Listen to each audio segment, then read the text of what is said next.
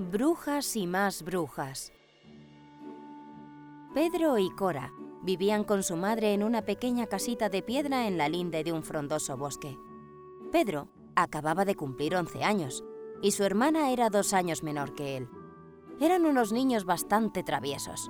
Su madre a menudo se enfadaba con ellos, gritándoles que recogieran su ropa o que se lavaran las manos antes de comer. Pero ellos hacían oídos sordos a los gritos de su madre.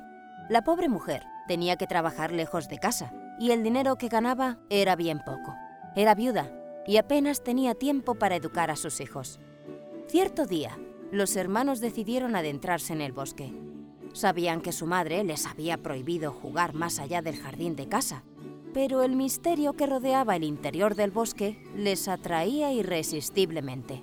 Al principio todo era muy agradable, los pájaros cantaban, los insectos hacían oír sus zumbidos y el sol atravesaba la copa de los árboles con sus rayos. Al cabo de varias horas de correr y jugar al escondite, Cora se sentía muy cansada y sedienta. Quiero volver a casa, dijo con tono lastimero. Tengo sed y me duelen los pies. Está bien, contestó su hermano. Pero antes voy a recoger unas cuantas fresas salvajes para el postre de esta noche. ¡Ayúdame! Sin darse cuenta, se fueron metiendo cada vez más en el bosque. A lo lejos se oyó aullar a unos lobos. Cora empezó a lloriquear asustada y Pedro se sentía muy intranquilo.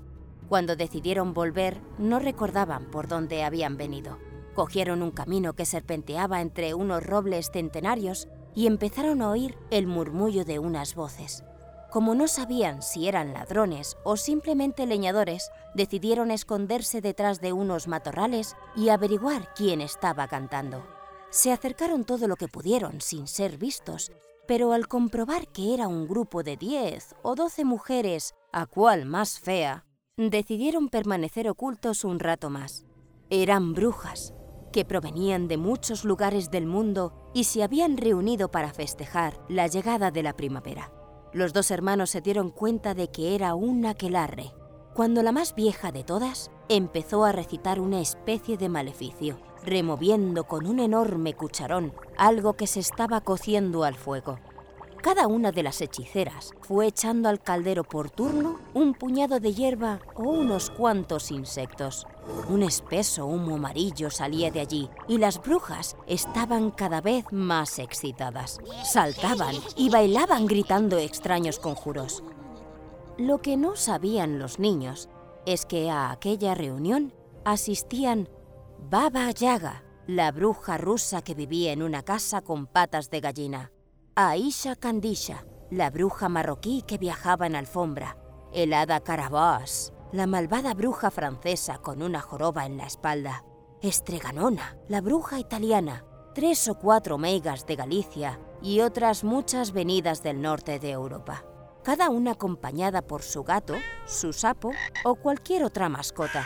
Cuando la fiesta llegó a su máximo apogeo, uno de los gatos empezó a olfatear el aire se fue acercando cada vez más al matorral donde se escondían los niños, y al descubrirlos empezó a maullar con todo el pelaje erizado.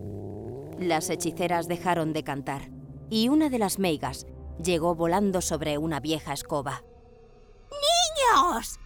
¡Niños! ¡Aquí hay niños! gritó mirando a las demás.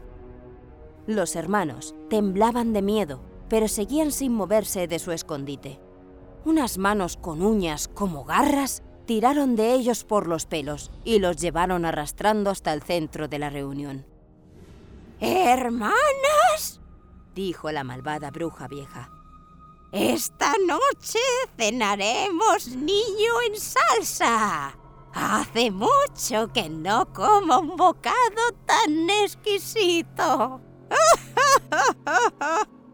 Todas se frotaban las manos y saltaban regocijándose. Llevaron a los críos al fondo de una cueva y les ataron las manos con viejas cuerdas. Nosferatu, quédate aquí y vigila que no escapen, le dijo una de ellas al gato. Nos los comeremos y con sus huesos haremos bálsamo volador. Reían las brujas. Los pobres niños lloraban abrazados, arrepentidos de no haber hecho caso a su madre. ¿Cómo escaparemos de aquí? preguntó Cora entre hipidos de llanto. No lo sé, pero ya se me ocurrirá algo, no te preocupes. Pedro intentaba animar a su hermana a pesar del miedo que sentía. Creo que tengo una idea, dijo el niño. ¡Eh! ¡Eh! ¡Señoras! Al oír los gritos, una joven bruja con una enorme verruga llena de pelos se acercó a la cueva. ¿Qué quieres? No nos interrumpáis.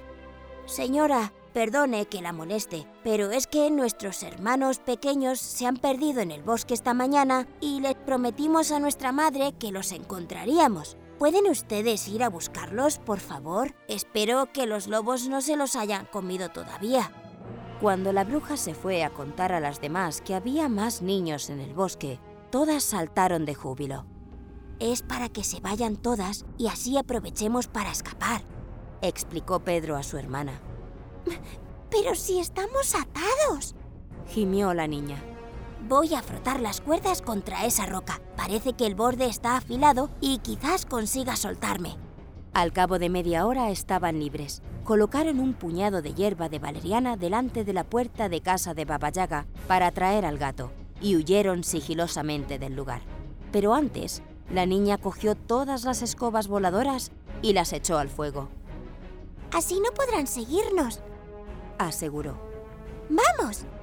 Los niños corrieron en sentido contrario al que habían tomado las brujas. Llegaron al borde de unos acantilados. Tendremos que saltar al agua. El río parece bastante profundo. No nos pasará nada. Trató de tranquilizar Pedro a su hermana. ¡Pero está muy alto! gritó Cora. No temas. Dame la mano y yo te ayudaré. A la de tres, saltamos. Es la única salida. Una, dos, y tres. Los niños saltaron y pudieron alcanzar la orilla. Estuvieron andando hasta llegar a una carretera. Allí un leñador los encontró y los llevó de vuelta a su casa. Esta historia toca a su fin. Pensaréis que los niños ya están sanos y salvos por siempre jamás y que comieron perdices y fueron felices. Pues no. Una vez que una bruja ha olisqueado a un niño, no se olvida ya de su olor. Esté donde esté, lo buscará y no parará hasta dar con él.